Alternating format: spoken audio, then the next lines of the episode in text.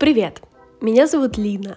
Я продюсер онлайн-контента и создатель книжного клуба. Кстати, приглашаю тебя читать вместе в мой книжный клуб. Вступай в телеграм-канал по ссылке в описании. Там вся подробная информация о датах, формате. И совсем скоро будет анонс новой книги.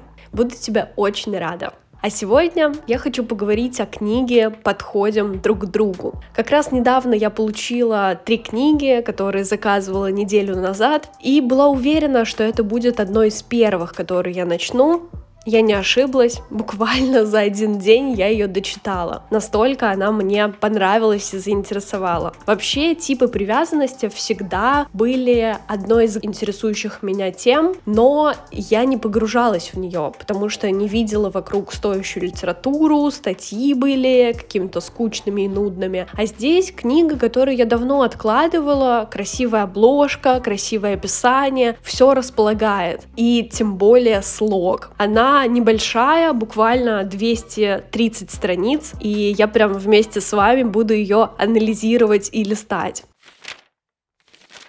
Основной инсайт, который я получила после прочтения, это как важно узнать свой тип привязанности и партнера. А вообще, перед тем, как начать отношения, мне кажется, стоит знать язык любви, тип привязанности, и это уже очень многое скажет о человеке по сравнению со всякими там вашими гороскопами. И лично я просто в это не верю, возможно, для кого-то это тоже открывает какие-то горизонты. Но язык любви и тип привязанности, мне кажется, основой для общения и тем более построения каких-то серьезных взаимоотношений.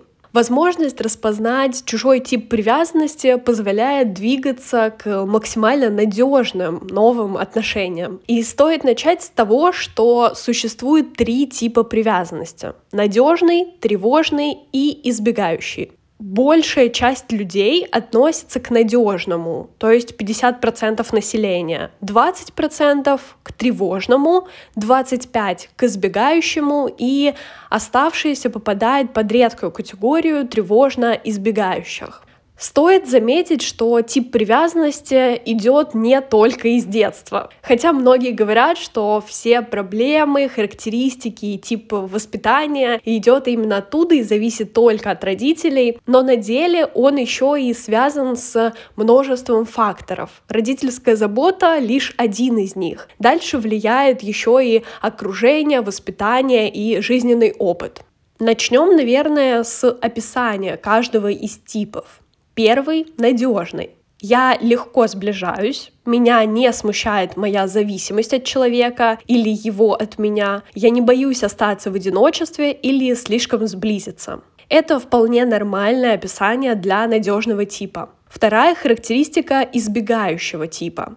Я не тороплюсь сближаться, мне трудно полностью довериться человеку, и я не хочу ни от кого зависеть. Сближение меня пугает, особенно если человеку нужна более короткая дистанция, чем мне. И третье — описание тревожного типа. Мало кто готов сократить дистанцию до комфортного мне расстояния. Я часто боюсь, что любимый человек меня не любит или бросит. Я ищу полного единения, а это многих пугает. Возможно, уже эти описания дали вам немножечко понять, к какому из типов вы можете себя отнести. Если этого недостаточно и вам интересно узнать чуть подробнее, то переходите в мой телеграм-канал, я выложу там тест, который позволяет определить свой тип привязанности. Как раз от этого и будем отталкиваться. Даже можете поставить на паузу, перейти, пройти тест и вернуться, чтобы уже дослушать и более конкретно понять, о чем идет речь и для чего все это нужно.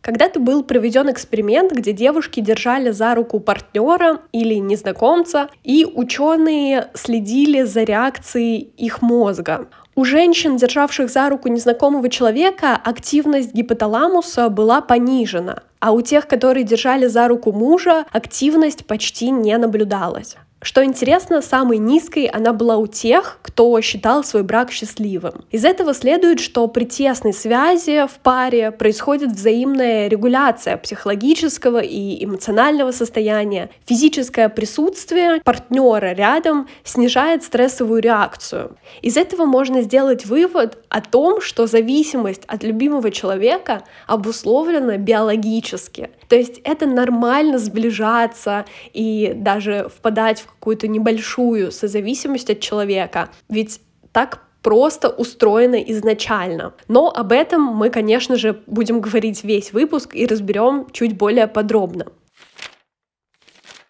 Если говорить про воспитание, то надежный тип привязанности складывается, когда тебя полностью понимают, принимают, поддерживают родители. Тогда мы готовы рисковать, творить, идти за мечтой.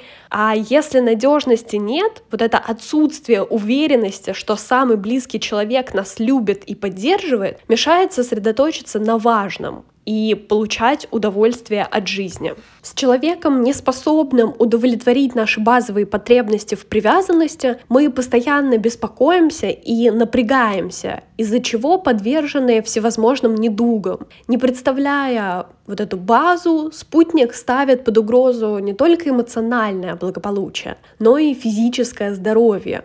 Вечно занятый, не поддерживающий партнер вселяет неуверенность и выкачивает энергию, в прямом смысле приостанавливая развитие и даже иногда подрывая здоровье партнера. Конечно же, шаг первый — это определить собственный тип привязанности, это уже о многом скажет. Результаты теста меня очень сильно удивили потому что показали надежный тип привязанности. На самом деле всю жизнь я относила себя к тревожному. И, в принципе, глядя на предыдущие отношения, можно с уверенностью сказать, что у меня был именно такой тип. Я вела себя иногда как истеричка, очень хотела, чтобы мне часто говорили о любви, как-то показывали, доказывали, устраивала ссоры из-за этого. Но сейчас действительно мое поведение изменилось. То есть я смотрю более адекватно на отношения, на людей вокруг. И это лишь очередное доказательство о том, что тип привязанности может меняться. И это происходит от огромного количества факторов вокруг. Опираясь на собственный опыт, могу сказать, что мне очень помогло мое окружение. То есть, когда ты понимаешь, что люди вокруг тебя любят и принимают такой, каким ты есть, то уже не нужно пытаться доказывать что-то или постоянно спрашивать, просить, как будто то, что я раньше искала в отношениях, я получаю еще и из других мест. Например, если раньше я хотела, чтобы мне часто говорили «я люблю тебя», то теперь я это получаю от друзей, от семьи и так далее. У меня уже нет таких четких границ, где нужно просто сливаться с человеком, проводить 24 на 7 вместе. Наоборот, это для меня пугающе, и я как бы разделяю собственное время наедине с собой и время, которое мы могли бы провести вместе. Это все очень здорово анализировать и смотреть со стороны. Как раз это и есть один из принципов надежного типа. То, что вы можете трезво оценивать любую ситуацию. Шаг номер два. Когда мы определились собственным типом и прошли тест, узнали, подтвердили, подкрепили это все примерами из жизни, то второй шаг — это определить тип партнера. И для этого тоже есть отдельная категория вопросов, небольшой тест, по которому это можно сделать. И это какое-то идеальное сочетание характеристик, потому что у меня не составило труда просто сразу после всего этого догадаться о типе привязанности. И тут пришло осознание, что как раз э, я была в отношениях, где у меня тревожный тип привязанности, у него избегающий. И мы как та самая парочка людей, бегающих по кругу от того, что мне нужна близость, а он отдаляется. Так бывает, это очень популярная ситуация, и мы о ней поговорим обязательно, но чуть-чуть попозже. Будем идти, наверное, постепенно, как идет книга. Хочется все-таки рассмотреть подробно, а не выложить все карты на стол прямо сразу. Потяну небольшую интригу. Мне нравится, что в книге еще идет огромное количество примеров для практик. То есть, когда вы определяете тип привязанности, дальше идут конкретные примеры людей и их поведения, и потом вы должны сделать вывод о том, к какому типу относятся они. Это, мне кажется, позволяет потом в жизни более свободно понимать, какой перед вами человек. То есть не придется возвращаться к таблице с вопросами или тестом. Вы уже сможете анализировать ситуацию и смотреть на человека, определяя его тип привязанности по поведению, шагам, словам и прочему. Начнем, наверное, разговор как раз тревожного типа привязанности. Во-первых, потому что он мне очень откликается, а во-вторых, что книга как раз начинается именно с него. Тревожные люди более внимательны к эмоциям и способны более точно их определить. Иногда они даже торопятся с выводами. На собственном опыте могу сказать, что мы очень часто додумываем что-то за других людей, навешиваем им ярлыки, уже можем обидеться на то, что придумали самостоятельно. Любимый человек может развеять ваши сомнения минимальным знаком внимания. Но если знак не поступает, подозрения растут, как снежный ком. И одним сообщением механизм привязанности уже не утихомирить. Это важно понимать обеим сторонам. Чем внимательнее вы к потребностям спутника, а он к вашим, тем проще будет потом. Там был прекрасный пример о том, что девушке очень не хватало внимания, и она постоянно звонила парню на работу, а его это бесило, раздражало, и потом они договорились о том, что он будет просто посылать какое-то небольшое сообщение, когда думает о ней. То есть ей так спокойнее, что человек действительно на протяжении дня возвращается к отношениям, не бросает ее, все так же любит, понимает, принимает и прочее. У людей с тревожным типом привязанности мозг активнее реагирует на угрозу утраты, одновременно затормаживая деятельность участков, регулирующих эмоции. Поэтому им труднее успокоиться, когда они уже разошлись. Если уж начали ссориться, то, пожалуйста, давайте закончим. Рекомендации для них делятся на две категории. И первая предназначена для находящихся в поиске людей, то есть которые еще не вступили в отношения. И стоит сказать о том, что вам лучше сразу ориентироваться на человека с надежным типом привязанности. Ибо если вы вступите в тревожные избегающие отношения, то зачастую ничем хорошим это не закончится. Стоит понимать о том, что надежных людей много, вам нужна любовь и забота, чтобы понимали, принимали вас сразу, и такое может дать только надежный тип привязанности. Вторая категория рекомендаций подойдет для состоящих в отношениях и пока одиноких. Вы будете менять модели привязанности переосмысливать свои ценности и убеждения об отношениях для приобретения навыков надежного типа привязанности. И к такому можно прийти. Большинство тревожных тянется к избегающему типу привязанности. Нам это интересно, это все подогревается чувствами, эмоциональными качелями, интересом, но, конечно, огромное количество плюсов сближения с надежным типом привязанности. Почему тревожному типу не стоит сближаться с избегающим? Потому что вы хотите близости, а избегающий хочет сохранить дистанцию эмоциональную и физическую. Вы восприимчивы к негативным сигналам, а он проявляет отсутствие определенности. То любит, то не любит, и чаще последнее. Вам трудно сформулировать свои желания, страхи, поэтому вы используете протестное поведение. А он не воспринимает вербальные и невербальные сигналы и не считает, что обязан это делать. Вы испытываете потребность в любви и надежности, а он не дает сокращать дистанцию, чтобы не возбуждать свой механизм привязанности вам надо точно знать, к чему идут отношения, а он предпочитает неопределенность. И все это ужасает, потому что каждый пункт очень напоминает мои предыдущие отношения, где просто мне хотелось чего-то, ему хотелось противоположного. Это правда очень пугающе, и, скорее всего, стоит принять факт, что не изменится это, и вы также будете ходить по кругу, особенно если это правда повторяющийся сценарий. Но я тут не в силах рекомендовать заканчивать эти отношения, я просто делюсь собственным опытом и пересказываю то, что прочитала и как истину вынесла из этой книги. Если рассматривать отношения с надежным типом привязанности, то такие люди излучают честность, прямодушие и предсказуемость. С ними все понятно и нет никакой загадки. Как раз это иногда и отталкивает. Кажется, что с таким человеком будет скучно и не эмоционально. Но на деле это не так. Вы как раз получите то, что вам хочется. Главное слезть с эмоциональных качелей и не путать активность механизма привязанности с любовью. Тревожным следует встречаться с надежным, потому что вы хотите близости, они тоже хотят близости. Вы восприимчивы к негативным сигналам, им свойственны последовательность, постоянство, они умеют успокоить. Вам трудно сформулировать желания и страхи, они ставят ваше счастье на первое место. Вы испытываете потребность в любви и надежности, они сразу говорят о своих чувствах. И, конечно, стоит рассмотреть, как вести себя на свиданиях людям тревожного типа. Первое — это признать и принять свои потребности в отношениях.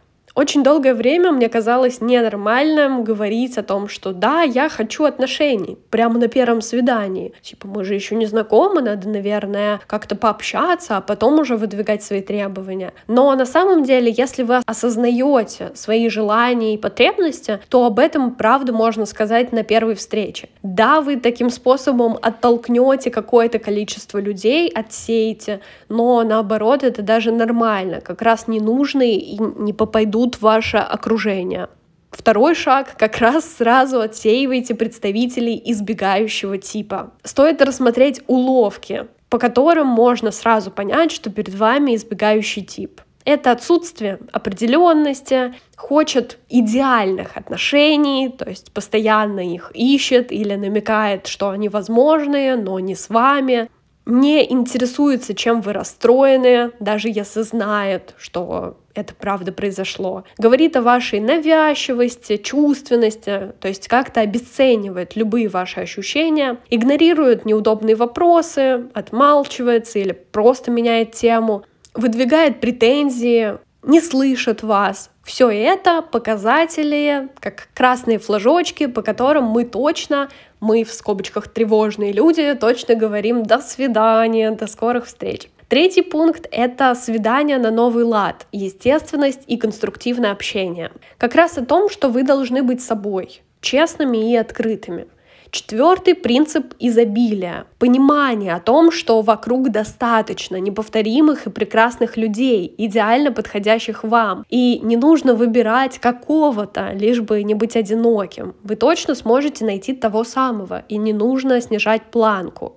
Да, тревожные люди быстро привязываются, но, пожалуйста, как-то это контролируйте. А то бывает такое, что вы только поцеловались, и все, уже ощущение свадьбы, то, того, что вы встречаетесь и прочее. Я помню, что когда начинались мои первые серьезные отношения, у нас был поцелуй, и мне сразу было непонятно, в каком мы статусе, поэтому, придя домой, я решила уточнить этот момент. Типа, мы встречаемся или нет? И когда получила ответ «да», мне стало спокойнее. Это как раз про то, что человек идет навстречу. Если вам говорят «я пока не знаю, подумаю», то уже это, конечно, вызывает испуг. Тем более сейчас с различными типами и видами отношений стоит действительно как-то разговаривать о том, что вообще будет и как вы будете дальше общаться, коммуницировать. Самое классное — это просить еще людей вокруг, просто контролировать ваше поведение, немножечко снимать розовые очки, особенно если вы предрасположены к этому типу привязанности, и так станет намного спокойнее. Ну и пятый шаг — дайте надежному человеку шанс. Это как раз о том, что я говорила. Возможно, вам покажется, что он скучный, нудный и неинтересный, но давайте немножечко пообщаемся и там посмотрим. Второй раздел — избегающий тип привязанности.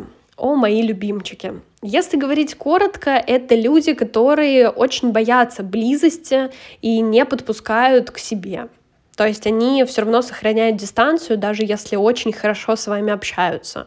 Исследования подтверждают, что у людей с избегающим типом привязанности уровень счастья и удовлетворенности отношениями ниже. И на самом деле стоит сразу отметить о том, что они хотят этой близости, любви, эмоций, чувств. Просто они не могут себе это позволить. Рассмотрим распространенные средства деактивации. Говорить «я не готов к серьезным отношениям», но оставаться с человеком иногда на многие годы. Выискивать мелкие недостатки в любом человеке, делать выводы на основании этого о своих чувствах, сохнуть по бывшим, не говорить «я тебя люблю» и намекать о чувствах к другим, отдаляться, когда в отношениях все хорошо, иметь свои тайны или держать человека на неопределенности. Все это как раз про избегающий тип привязанности. Часто такому типу свойственны фантомные отношения. Впервые я встретила такой термин именно на страницах этой книги. Фантомные боли — это когда у человека, например, отсутствует какая-то конечность, но он якобы чувствует боль. Здесь фантомные отношения — это о том, что когда у вас уже завершились какие-то взаимоотношения с человеком, но вы по-прежнему считаете, что в них находитесь. Как раз это фиксация на бывших, как средство деактивации, которое мешает завязывать новые романы, новые отношения, отгораживает просто вас от окружающих. Люди с избегающим типом привязанности винят в отсутствии счастья как раз не себя, а внешние обстоятельства. Но есть несколько шагов, которые помогут немного видоизменить этот тип привязанности. В первую очередь придется повысить уровень рефлексии ну и самоосознание. То есть распознать, какие мысли мешают сближению с любимым. Второй гораздо более сложный — научиться отслеживать, когда они появляются, и приучить себя действовать иначе. Из рекомендаций книги стоит найти также надежного спутника, выбросить из головы идеальных бывших, забыть про идеалы, не строить никаких розовых замков и прочего. Ну и последний тип — это надежный. Просто самые адекватные люди, как будто бы. Люди с этим типом привязанности не только образуют более гармоничные пары, но и создают амортизирующий эффект. Каким-то образом поднимая удовлетворенность спутника отношениями до своего уровня. Это очень важное открытие, как раз если любимый человек относится к надежному типу, вы перенимаете его взгляды. И это самое классное, когда тревожные или избегающие встречаются с надежными, они могут потом перейти в надежный. Просто потому, что рядом идеальный пример. Надежные считают само собой разумеющееся, что их любят и о них заботятся, и не боятся потерять любимого человека. Им не нужны для этого какие-то подкрепления со стороны. Они четко выражают свои потребности, адекватно реагируют на чужие и не так чувствительны к негативным сигналам слов вообще стоит сразу расписать некоторые характеристики про этот тип. Отлично улаживают конфликты, гибко мыслят, конструктивно общаются, не строят из себя тех, кем не являются, наслаждаются близостью, не думают о границах, быстро прощают, заботятся о счастье любимых. Они умеют обсуждать все и умеют работать над отношениями. И для них, наверное, даже это не работа. Просто они так живут. И для многих надежный тип привязанности сформировался в детстве. То есть они всегда так вели себя. От таких людей я, конечно, в шоке, хотя многие из перечисленных характеристик уже свойственны мне. Раньше бы я точно себя к такому типу не отнесла и не подумала, что действительно возможно какое-то изменение. Теперь мы более подробно рассмотрим столкновение типов привязанности и поговорим как раз про пару тревожно избегающих. Здесь также было большое количество примеров, на которые можно посмотреть со стороны, оценить отношения, сделать выводы. И стоит сказать о том, что в них всегда один человек ждет близости, а второму она некомфортна. Союз тревожного и избегающего, он ненадежен, поскольку оба только усиливают неудовлетворенность друг друга. Они будто не могут поступиться с теми потребностями, которые существуют. Что обычно происходит в таких отношениях? Это, конечно же, эмоциональные качели, только нестабильность, разногласия и сложности, с которыми иногда не справиться. В обычной схеме развития отношений тревожный идет на уступки и соглашается на правила избегающего. То есть, например, избегающий говорит о том, что мне не нужны серьезные отношения, и тревожный на это соглашается, говорит, что ну окей, ему сейчас не нужны, я чуть-чуть подожду, потом, возможно, будут нужны. Я покажу, как надо любить. Но этот сценарий будет без конца проигрываться и причинять страдания, пока оба в паре не осознают реальную проблему. Если этого не произойдет, ситуация только ухудшится. Выход из таких отношений искать образец для поддержки, обязательно с надежным типом привязанности, то есть хотя бы, чтобы вы понимали, как можно взаимодействовать с другими людьми и выбрать те характеристики, которые вы бы хотели перенять. То есть есть вероятность того, что как раз вы сможете стать надежным типом привязанности, и тогда эти отношения еще как-то смогут существовать. В книге есть очень классная практика, которая называется инвентаризация отношений. И это большая таблица, куда вы выписываете все свои отношения, смотрите, какие ситуации влияли на ухудшение этих отношений, как вы реагировали, что сопутствовало, что вы сейчас чувствуете и так далее. Заполнив эту таблицу, можно вынести большое количество инсайтов. Тем более, что потом авторы предлагают еще и уже заполненные таблицы таблицы конкретных героев, где вы можете рассмотреть их э, реакции, взаимоотношения и прочее. То есть сравнить немножечко свое поведение и свою табличку с представленными там и понять, что вообще можно сделать. И, возможно, есть какие-то просто паттерны поведения, несколько отношений, которые заканчиваются одинаковым исходом. Это должно натолкнуть на какие-то выводы.